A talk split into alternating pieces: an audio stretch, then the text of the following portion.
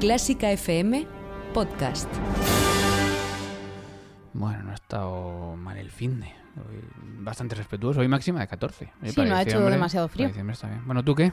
Pues mira, me he enterado de que en unos premios de educación, unos premios que se llaman Premios Educa Abanca 2018, se ha colado una profesora de conservatorio. Estos premios recaen sobre los mejores docentes de, de España. ¿Qué te parece? Joder, pues una profesora de conservatorio que la hayan tenido en cuenta me parece una notición. Pues sí, es una profesora de violín en el Conservatorio Rodolfo Hafter de Móstoles, es María Dolores Encina Guzmán y ha sido una de las 10 finalistas en estos premios en la categoría de formación profesional, que bueno, no es lo ideal, pero algo es algo que nos hayamos colado los docentes de conservatorios en estos O premios. sea, nos han incluido en la de formación profesional. Eh, sí. Estamos a efectos de presupuestos en secundaria, a de catedráticos en universidades, pero en esto en, en formación profesional. Pues nada. Sí, bueno, oye, ¿qué se le va a hacer? Es, es curioso.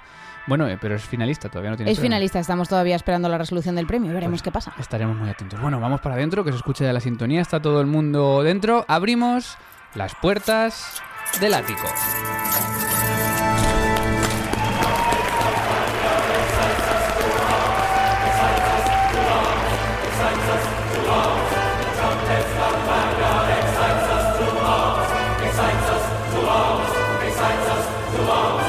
Es lunes 10 de diciembre, bienvenidos a El Ático de Clásica FM, penúltima semana antes de Navidad. ¿Qué le iba a decir? Qué rápido pasa todo. Vuelve el magazine de Clásica FM con toda la actualidad musical a la que te invitamos durante la próxima media hora.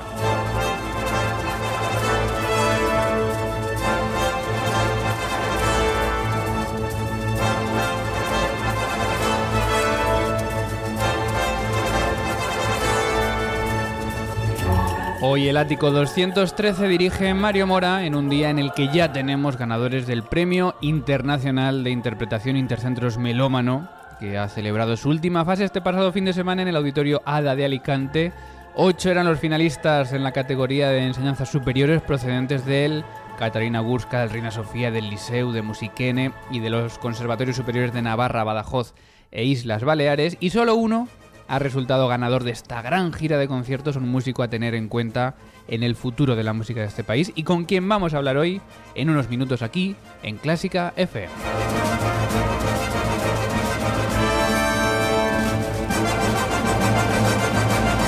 Y aquí me acompaña también Ana Laura Iglesias. Buenos días. Buenos días, Mario. ¿Qué tal el acueducto, el puente larguísimo? Ay, muy bien, descansando mucho. Bueno, hubo también fila 1 el viernes, pero Eso no para, claro. siempre se puede descansar. Y estás atento de las, de las redes sociales. Estamos en WhatsApp en el número 722254197. Puedes escribirnos, enviarnos una nota de voz, lo que quieras. Si lo prefieres por email, puedes hacerlo en la dirección contacto arroba clásicafmradio.com y también en redes sociales. Estamos en facebook.com barra clásicafmradio, donde somos una comunidad de 4.493 amigos y amigas. También en Twitter, en arroba clásicafmradio, donde somos 10.346. Y también en arroba clásicafmradio en Instagram, donde somos una comunidad de 1.066 seguidores. A- atención, mecenas.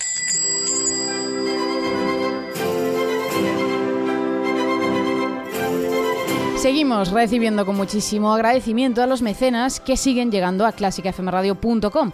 Ya sabes que por solo 5 euros mensuales puedes apoyar a Clásica FM y además este año estamos donando el 10% de lo recaudado al proyecto Músico Social Da la Nota. Tenemos también descuentos en entradas para conciertos de nuestras entidades colaboradoras. Te recuerdo que son, esta semana tenemos un concierto de Ibermúsica con un 10% de descuento, entidad que ofrece esta ventaja ex- exclusiva a nuestros mecenas en sus 24 conciertos en Madrid. Como también lo hace el ciclo de la Universidad Autónoma de Madrid con un 10% de descuento en 5 de sus conciertos y cada poco tiempo sorteamos regalos entre nuestros mecenas. Atención que tenemos nuevo sorteo. Entrada doble valorada en más de 100 euros para ver este jueves 20 de diciembre en el Auditorio Nacional de Madrid a la Orquesta Sinfónica de Galicia con Miguel Ortega en la gala de zarzuela de Ibermúsica.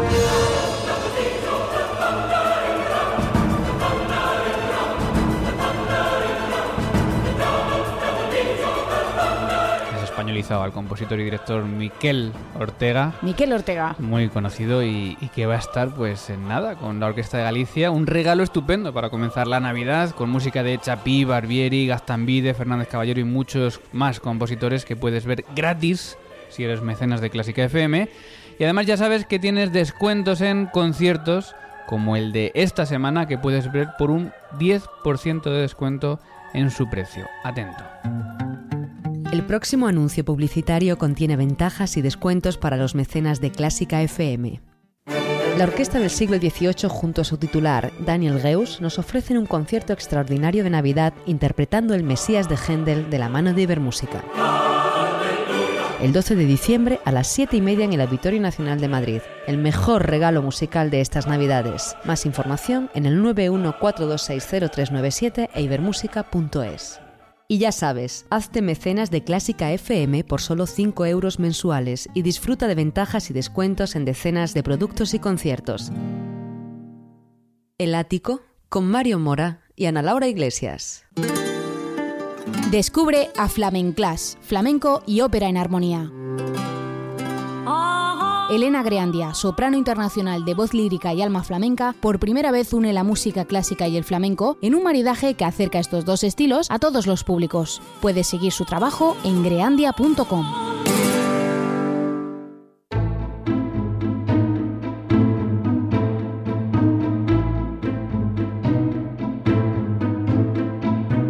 Clásica FM se financia en gran parte gracias a la ayuda de sus mecenas. Si crees que nuestra línea editorial es necesaria, hazte mecenas y ayúdanos con tan solo 5 euros mensuales. Colabora a través de nuestra web para que Clásica FM siga siendo posible.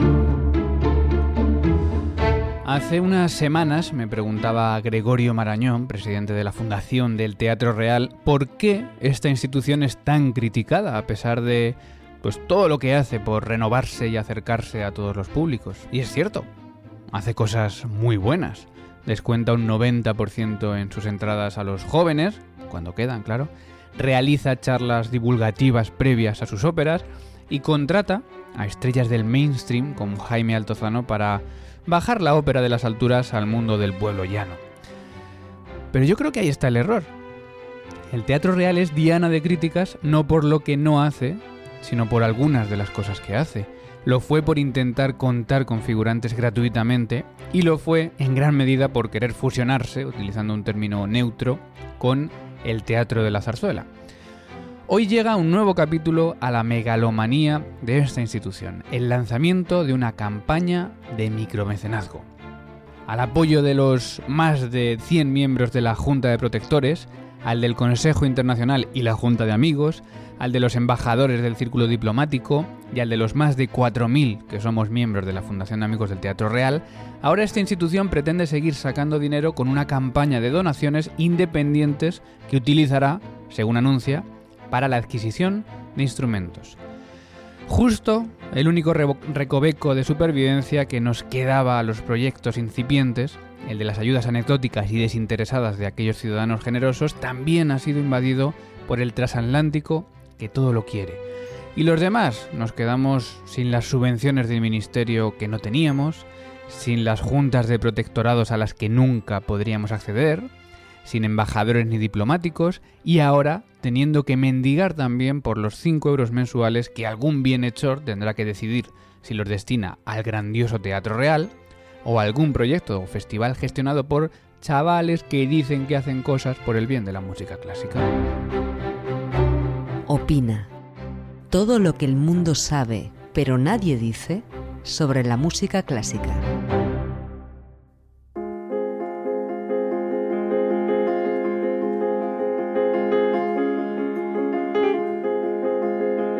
El Ático, con Mario Mora y Ana Laura Iglesias.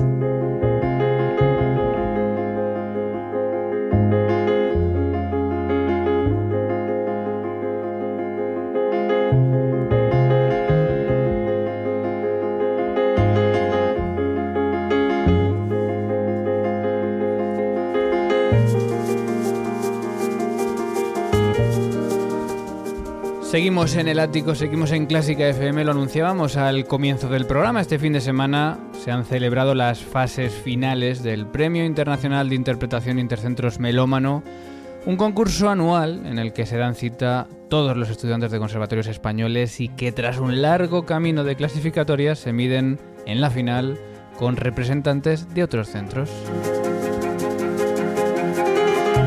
En la categoría de enseñanzas profesionales, tercer premio para el oboísta Diego Parra Borja del Conservatorio Profesional de Música de Valencia, segundo premio para el pianista Juan Pedro García Oliva del Conservatorio Profesional de Música Joaquín Villatoro y el primer premio ha sido para Guillén Gracia Soler, violonchelista estudiante del Conservatorio de Terrassa.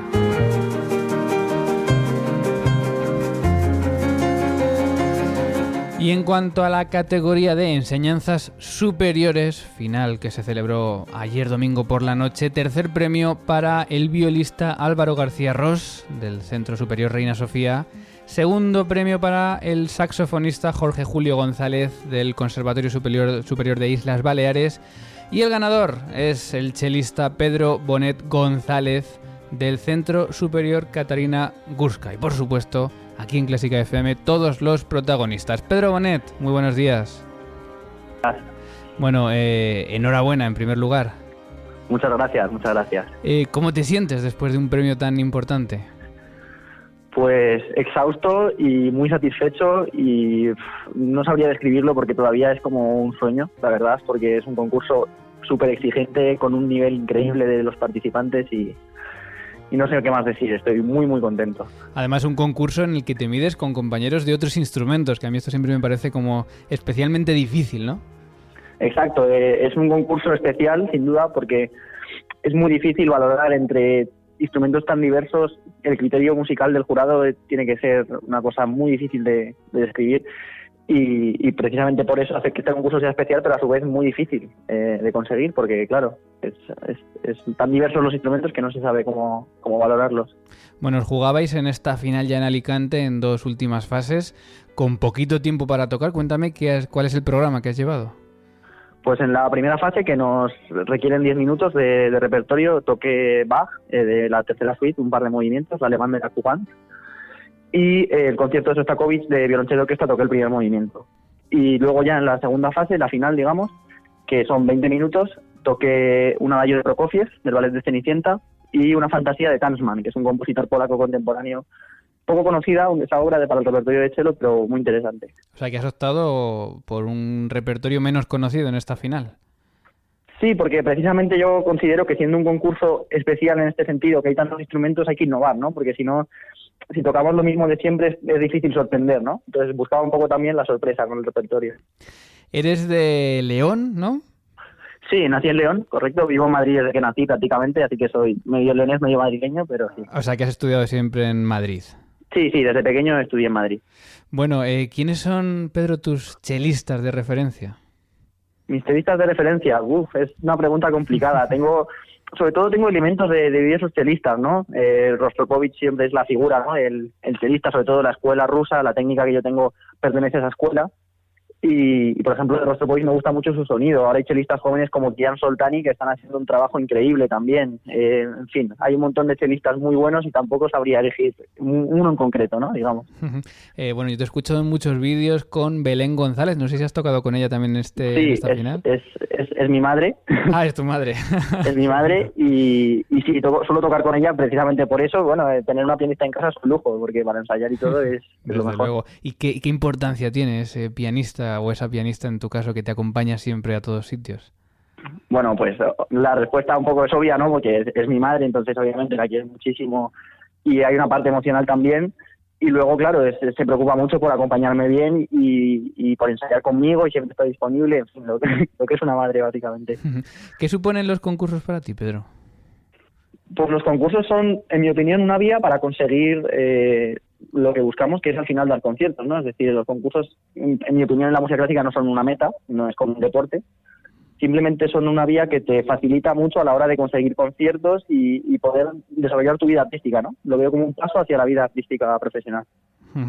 eh, bueno, he visto también que, que, has tocado con orquestas, ¿no? Como la Joven de la Comunidad de Madrid, con otros, otras formaciones. ¿Cómo ves tu futuro como chelista? ¿Lo ves más como solista dentro de una orquesta o también te atrae la docencia? A mí lo que más me gusta ahora mismo es, ser solista y me gusta dar conciertos, vamos. A mí me gusta el escenario, es una cosa que me encanta.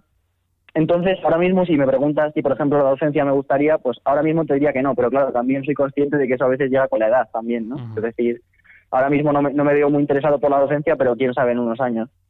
Bueno, eh, has debutado ya como solista con, la Orquesta Sinfónica del, Conservatorio Moreno Torroba, con el concierto de Haydn, y sabes que ahora ya con este premio vas a tener también muchísimos conciertos por delante con orquesta. ¿Cómo afrontas estos, estos retos que vas a tener por delante?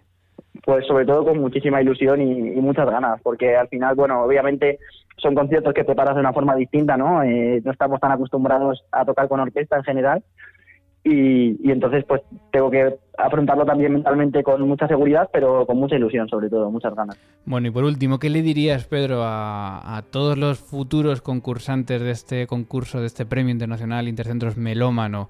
¿Les animas a que participen? Eh, ¿Cómo les contarías rápidamente tu experiencia en el mismo?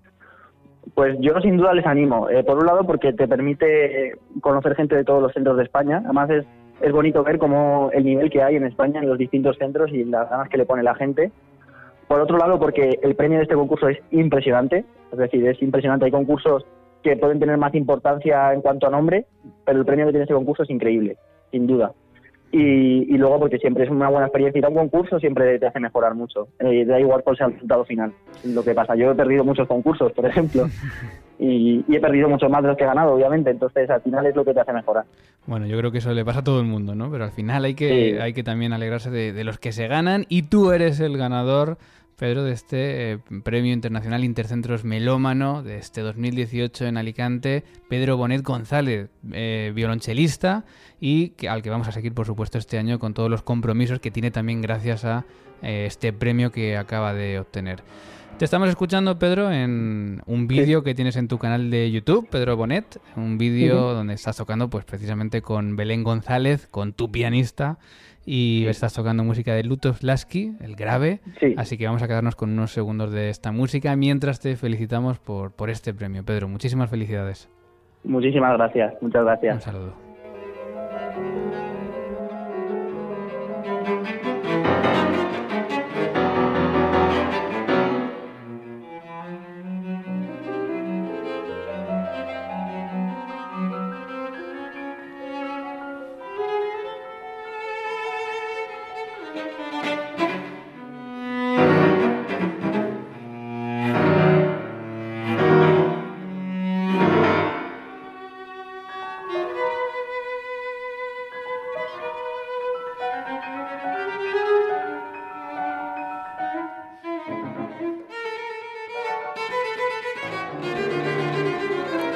Escuchamos al joven chelista Pedro Bonet en este mismo año, en marzo de 2018, dentro del Classic Fest, interpretando música de Lasky, y es el ganador de, este, de esta última edición del Premio Internacional de Interpretación Intercentros Melómano, violonchelista que se lleva una gran gira de conciertos entre otros muchos premios y un nombre, Pedro Bonet, que seguramente vamos a escuchar mucho en el futuro. Hay que destacar también una mención al mejor concursante de música contemporánea que ha ido para el pianista Xavier Ricarde Faisó del Conservatorio Superior de Música del Liceu. Enhorabuena a todos los premiados, a todos los finalistas y seguimos en el ático, estás escuchando el ático de Clásica FM y además de este Premio Internacional de Interpretación Intercentros Melómano y después de haber hablado con su ganador Pedro Bonet, hay otras noticias en el mundo de la música clásica. En la agenda clásica nacional fallece Juan José Olives. El director del grupo Enigma y gran divulgador de la música contemporánea fallece tras una larga enfermedad. Juan José dirigió a las más importantes orquestas españolas y fue fundador de la Orquesta de Cámara del Palau de la música catalana. El mundo de la música ha lamentado en redes sociales una pérdida importantísima para la cultura. Roberto Ugarte cesado de la Orca. El patronato de la Orquesta de la Comunidad de Madrid cesa a su gerente Roberto Ugarte. Aunque las causas no han trascendido, el cese llega después de la polémica con la reestructuración de la plantilla y las posibles irregularidades de incompatibilidad en algunos miembros de la misma. La nueva gerente es Raquel Rivera, violinista y doctora en Derecho, quien ocupa su nuevo puesto desde el pasado miércoles. Abucheo histórico en la Ópera de Valencia. La politización de la flauta mágica producida por Graham Vick en el Palau de las Arts de Valencia generó una protesta nunca vista entre el público asistente. La producción incluía pancartas de protestas políticas y sociales interpretando la trama masónica de Mozart como una historia de injusticia social actual. Entre el público se encontraba el actual ministro de Cultura, José Guirao. En la agenda clásica internacional, la Orquesta de San Francisco anuncia nuevo director. Será el director y compositor Esa Pekka Salonen quien tomará la batuta como titular de la orquesta a partir de 2020. El nuevo director, famoso por sus ideas innovadoras y, revolucionarias, sustituirá al titular actual, Michael Tilson Thomas. Y otro director, Daniele Gatti, fuera de los escenarios por problemas cardíacos. El maestro italiano sufre arritmias que le obligan a apartarse del podio durante algunas de las funciones de Rigoletto, que dirigía actualmente en Roma. También ha sido anunciado que Zubin Mehta le sustituirá próximamente en las funciones de Otelo en Leipzig. El ático, con Mario Mora y Ana Laura Iglesias. Y nos paseamos por las redes sociales de Clásica FM para ver qué es lo que más han comentado los oyentes de esta plataforma. Muchos comentarios en el artículo de opinión sobre Teodor Currenchis. Alicia Achaques nos decía, llevo enamorada de Currenchis desde hace años, es un grande, ¿qué daño hace él? Esto debería de ser, esto debería sonar, etc. También Luca Chiantore nos decía, totalmente de acuerdo con Mario Mora. Y añadiría también, y gracias a los programadores valientes, que no son muchos, y a los tantos profesores y maestros que no se limitan a enseñar en términos de correcto e incorrecto, que empiezan a ser multitud por nuestra fortuna. También mucho comentario nos hemos encontrado en las reseñas del canal de Clásica FM de los podcasts de iTunes. Alias nos decía, si te gusta la música clásica, esta es tu emisora.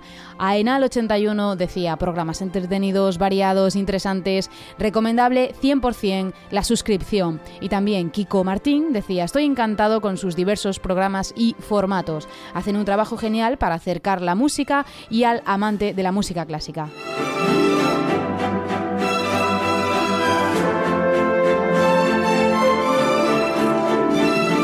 Bueno, esto es algo que nos hemos encontrado. Siempre leemos Evox, leemos Facebook, leemos em, Twitter. Y claro, es que hoy en día se puede comentar todo, se puede reseñar todo. Y ahí también nos podéis ayudar. Si tenéis, si tienes un iPhone o un iPad o utilizas este canal de podcast de iTunes, bueno, pues ahí te aparece el canal de Clásica FM Radio, podcast de música clásica. Puedes darle estrellas, que tenemos 5 eh, estrellas en las valoraciones. 5 de 5. 5 de 5. Y ahí puedes dar las estrellas que consideres y poner la, reseña que quieras y eso pues también nos ayuda a, subir puestos en el ranking que es tan importante para que la gente nos conozca. Gracias también a todos por las 13.972 eh, descargas y escuchas de nuestros podcasts esta semana en iVoox donde podéis comentar todos nuestros episodios como lo han hecho también algunos oyentes. Sobre fila 1, Rodrigo Varas nos decía, muy buen podcast, Ana Laura, sobre Brahms. Gracias a ti, Rodrigo. Y también un, un, comentario muy interesante sobre Hoy Toca. Hablabais, Mario, el martes pasado sobre Max Bragado y su titularidad en la Orquesta de Monterrey y nos han escrito lo siguiente. Ana Rodríguez dice, Hola, soy chelista en la Orquesta Sinfónica de Monterrey, el director titular de acá es Jesús Medina, mexicano. De hecho, justo hoy es su último concierto.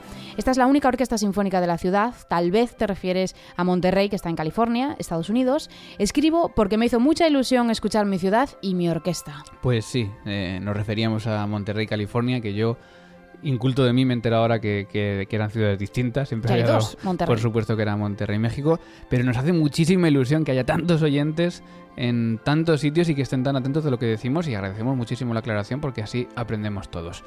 Y también gracias a todos los que habéis dado a me gusta los audios de iVoox como... Eh, atención que hay muchos, ¿eh? Isabel María Rubio, EBK, José Luis Pérez Rodríguez, Víctor Manuel Figueruelo, Ladrillo, Estela, Lourdes León, Virginia Olanga, Pegarófano, Sonsoles Moreno Mayoral, Daniel del Río, Susor REB, Francés 469, Rodrigo Varas, Marcha, Pete, Josefe Flores. Lo siento, es que hay muchos y no nos queremos dejar nadie fuera, ¿no? Y también a todos los anónimos porque eso es lo que nos ayuda a tener más visibilidad ya que cada vez más gente conozca Clásica FM. Y hoy cumpleaños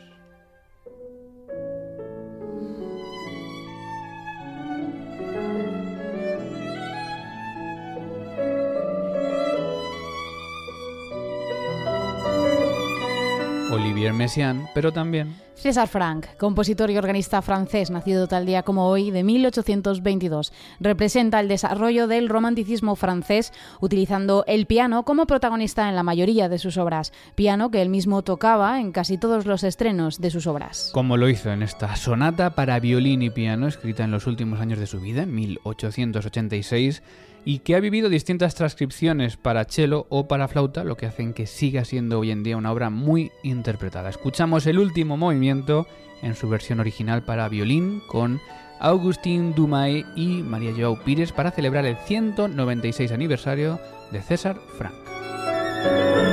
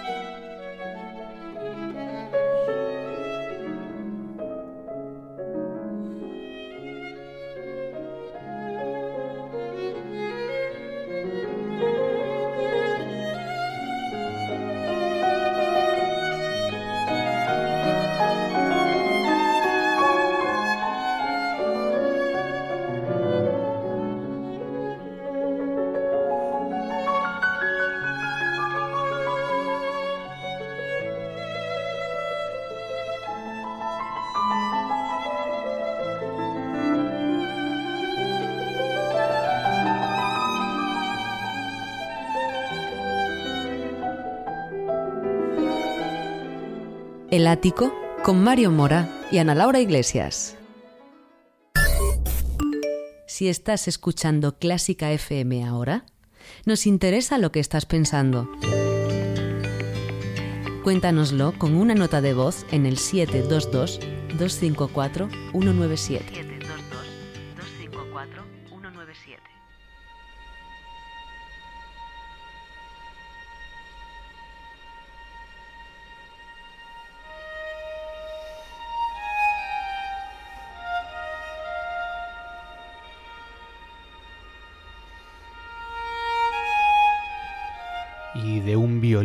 Pasamos a otro violín y centramos ahora nuestra atención en eso, en el instrumento y en la sonoridad de un Stradivarius de valor incalculable.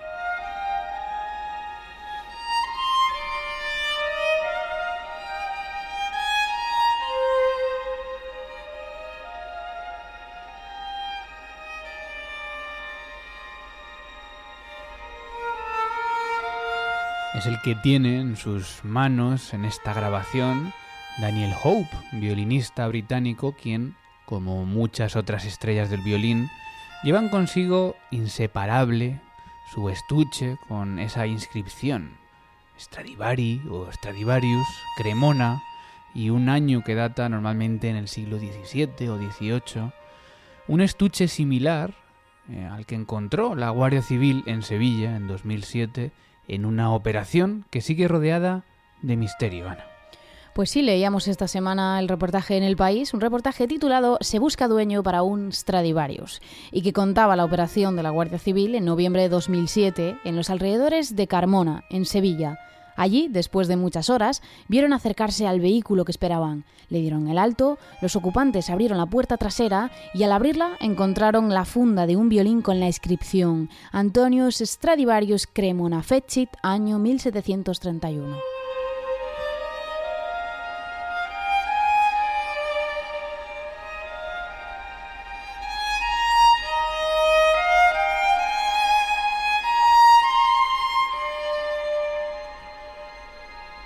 La alarma saltó días antes de esta operación, cuando unos individuos de origen rumano habían puesto a la venta un Stradivarius en Andalucía. Un guardia civil infiltrado mostró interés en su compra y se reunió hasta dos veces con uno de sus vendedores, quien pedía casi 400.000 euros por un instrumento que suele costar unos 3 o 4 millones en el mercado.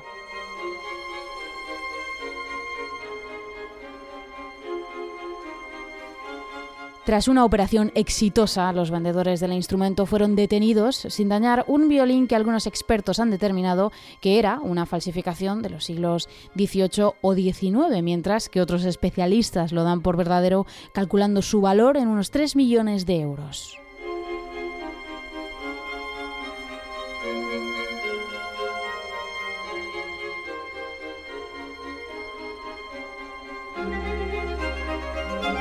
El violín sigue en la comandancia de la Guardia Civil, a pesar de que en 2011 un ciudadano se presentó en el lugar y aseguró ser el dueño del instrumento. La reclamación fue rechazada por falta de pruebas y hasta el momento nadie más ha reclamado el instrumento, un Stradivarius que podría estar sonando en los grandes teatros del mundo y que de momento sigue sin dueño en un almacén de Córdoba.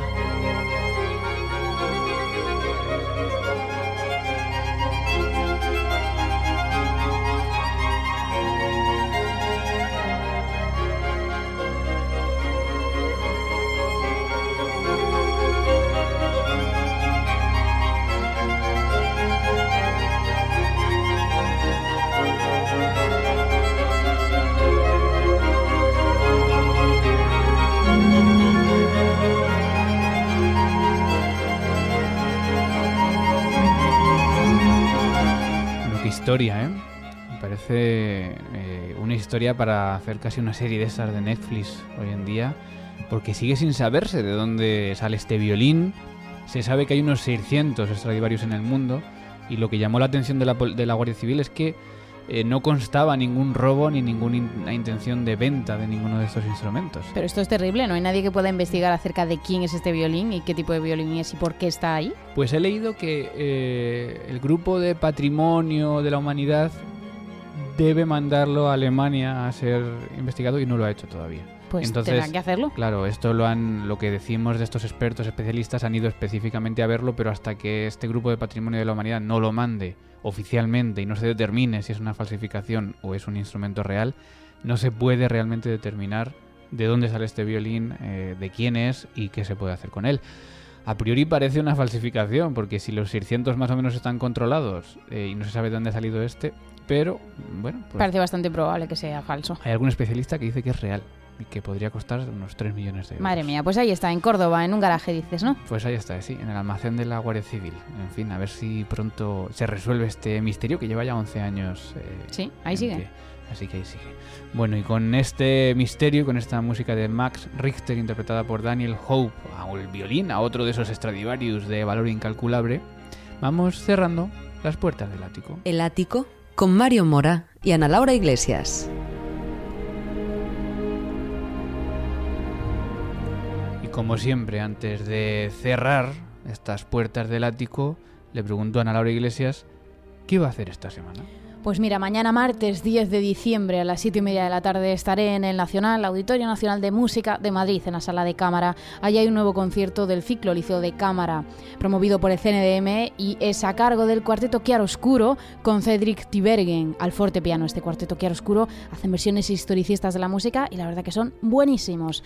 Van a tocar el cuarteto número 7, opus 59 en Fa mayor, Cuarteto Rasumovsky de Beethoven, famosísimo este cuarteto. También la sonata para violín y piano en Fa menor opus 4 de Mendelssohn y el quinteto para piano y cuerdas en mi bemol mayor de Schumann, de Schumann. Y los precios para este fantástico concierto oscilan entre 10 y 20 euros.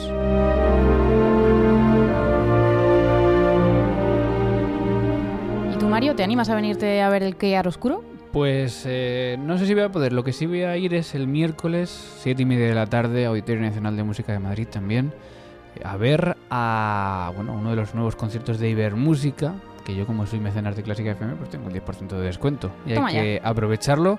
¿Y qué tenemos? Bueno, pues una de las obras más interpretadas ahora en este mes de diciembre, que es el Mesías de Händel, con la capela de Ámsterdam y Daniel Reus como director y la orquesta del siglo XVIII. Así que un cartelón. Recuerdo a todos los mecenas que tienen 10% de descuento en este concierto para este miércoles de Ibermúsica. Y si no puedes ir a estos conciertos o no tienes algún concierto a la vista que ir, ya sabes que la mejor música del mundo también está en Clásica FM, donde tenemos mucho que escuchar, aparte de este ático 213 de hoy, mañana. Hoy toca con Carlos Iribarren en un programa dedicado a la percusión. Vamos a ver qué nos trae Carlos. El miércoles música en las letras con Vladimir Horowitz, el pianista arrollador. Ese es el libro que nos trae María del Sera Clásica FM. El jueves con el jazz hemos topado Bruna Sonora. Siempre me encantan los títulos de este programa porque a veces no se sabe muy bien de qué van y hay que escucharlos para, para saber por dónde va la cosa. Y el viernes fila 1 con... Con el cuarteto con piano de Schumann. Pues eh, lo escucharemos. Has dicho que el martes vas a- al auditorio y vas a tener que salir corriendo porque luego te escuchamos en la RPA, ¿no? Como siempre los martes por la noche, en la radio del Principado de Asturias. Efectivamente, allí estaré a eso de las 10 de la noche haciendo esta sección que estamos haciendo desde este año, titulada Mucho más que Mozart, y en la que, bueno, tratamos de divulgar un poco la música clásica, todas esas obras que no se conocen, en fin, darle una vuelta de tuerca a la música clásica, sobre todo para el público asturiano, porque como dices es la radio autonómica y se escucha allí en FM, aunque es cierto que en Internet se puede escuchar desde cualquier sitio del mundo. No es que te vayas corriendo, sino que lo haces por teléfono, pero ahí estás con ellos, por cierto, adelantándote al cumpleaños de Beethoven, que es este domingo. Gracias, Ana. Gracias, Mario. Y hasta aquí el ático 213. Se despide quien te habla, Mario Mora. Feliz semana. Adiós. El ático con Mario Mora y Ana Laura Iglesias.